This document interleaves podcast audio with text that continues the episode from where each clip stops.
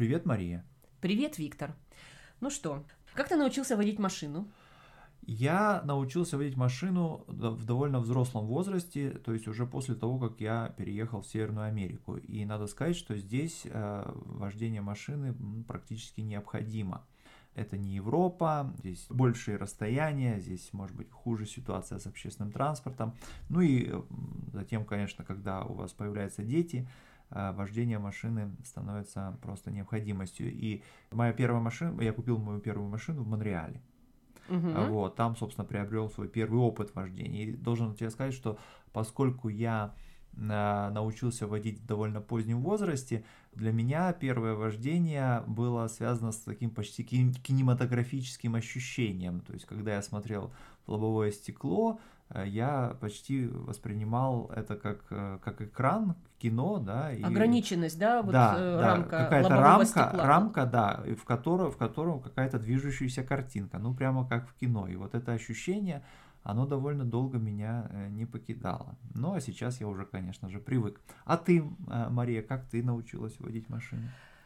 Для меня это было, прежде всего, это был шаг Э, в сторону изменения э, вообще моей идентичности. Как женщина, я как-то выросла с ощущением, что водить машину – это мужское дело. Пока я не попала в Европу. Ну вот два года, города на меня произвели большое впечатление. Это Будапешт и Вена. И проведя там какое-то время, я увидела э, много женщин-водителей. Причем мне казалось, что их прям даже больше, чем мужчин. Может быть, потому что я их э, ну, больше всего замечала. Я приехала домой, и вдруг я поняла, что как-то я совершенно по-другому вижу ситуацию. И я пошла на курсы, стала э, учиться. Это было не так просто, потому что я училась на механике, и, конечно, там, там были сложности, конечно. Но, но самое главное, эффект был психологический, потому что у меня раньше до этого, до этого опыта спрашивали там, а ты можешь машину? Я говорила нет и совершенно не задумывалась об этом. Но уже после того, как я как-то вот увидела эту ситуацию по-другому, я реально себе задала этот вопрос. А почему нет? И я поняла, что я, наверное, могу. В общем, для меня это был такой и такое изменение отношения к себе. Да.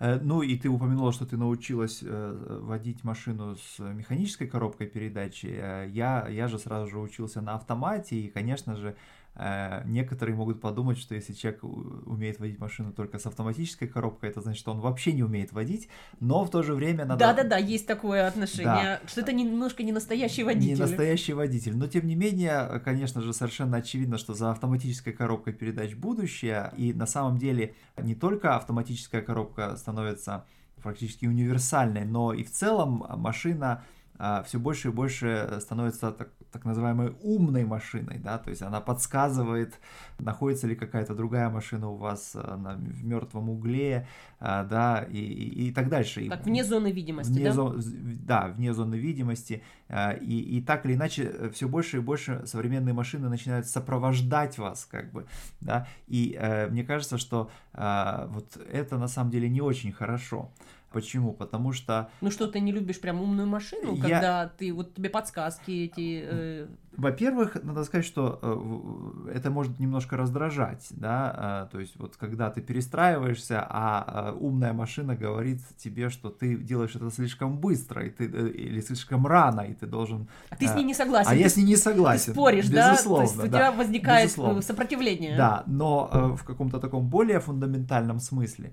Э, мне кажется, что э, вот в той степени, в какой в современном обществе люди э, свободны так по-настоящему, это связано с тем, что они водят машину, да, то есть они, конечно же, должны действовать в рамках некоторых правил, но в рамках этих правил у них есть определенная свобода действия, да, Э, свобода э, стиля как бы вождения, не нарушающего, не заходящего за рамки этих правил. Да?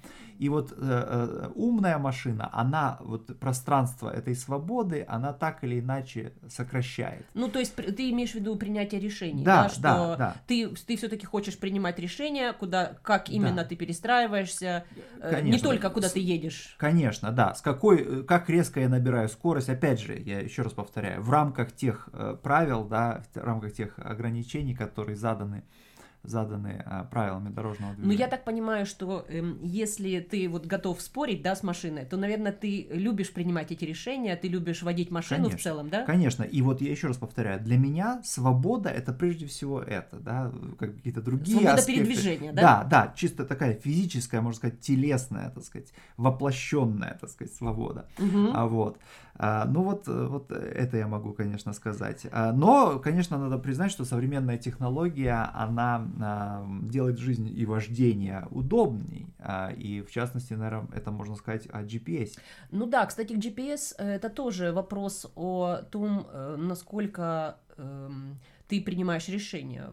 Я люблю пользоваться GPS, э, вообще вот навигация, да, всеми, всеми этими приборами, поскольку для меня реально гораздо легче вести машину, особенно в незнакомом месте. Но я заметила, что тогда, когда я не пользуюсь э, никаким навигатором, я понимаю местность лучше после этого. Э, это для меня такой опыт, который мне дает знание местности. Когда и по навигатору ориентируюсь, практически после этого я не могу повторить этот маршрут уже без. Ну, это так как бы Да. для меня. Но вот эм, физическое ощущение пространства для меня случается, для меня происходит в тот момент, когда я сама принимаю решение. Вот в этом смысле удобно пользоваться навигатором, но я бы, конечно, предпочла, может быть, как- как- когда-то его выключать. Да, да. Ну, а кроме того, наверное, с э, э, навигатором можно э, немножко даже общаться. По Ой, да, мере. я разговариваю, я, я Да. спорю, я говорю, что ты совсем не знаешь, что здесь э, уже есть новый перекресток или здесь другой светофор, проверь, значит, свои знания и так далее. Да, Да. это я разговариваю. Да. Ну, кстати, по поводу разговоров с машиной, э, ты же, кстати, разговариваешь и как водитель, да, с другими водителями. Порой Другой- да. Они тебя не слышат. Безусловно, да. Порой приходится разговаривать и с другими водителями, особенно если они делают что-то такое, что уж совсем а, ну, Или не тебя, следовало или бы тебе, делать. они да. тебя не поняли, да? Или они меня не поняли. Конечно, это очень, а, надо сказать, э, часто эмоциональный язык, образные Это выражения, это отдельная лексика, безусловно. Да-да-да. Да, да. Э, ну, конечно, конечно. В целом, э, конечно, я могу сказать, что для меня водить машину это большое удовольствие. Не очень сильно я люблю парковаться, особенно если места не очень много. Такая параллельная парковка э, тоже для меня вызывает, э, у меня вызывает как бы каждый раз вопрос, потому что я не часто это делаю.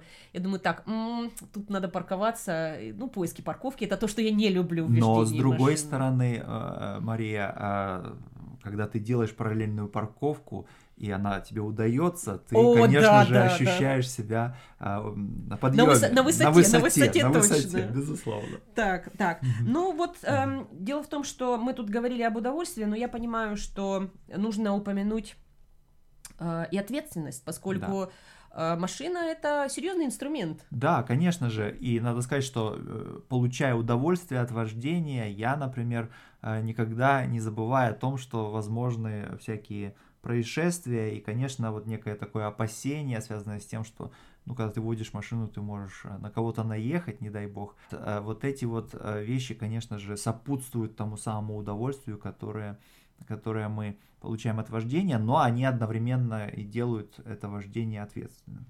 Э, Ну да, то есть у тебя страх. И, э, да, я вот думаю, что я могла бы сказать, что у меня нет, не- у меня как бы может быть и не страх, а когда я сажусь в Опасение, машине, когда я опасение. сажусь в машину, я вхожу в какое-то другое состояние.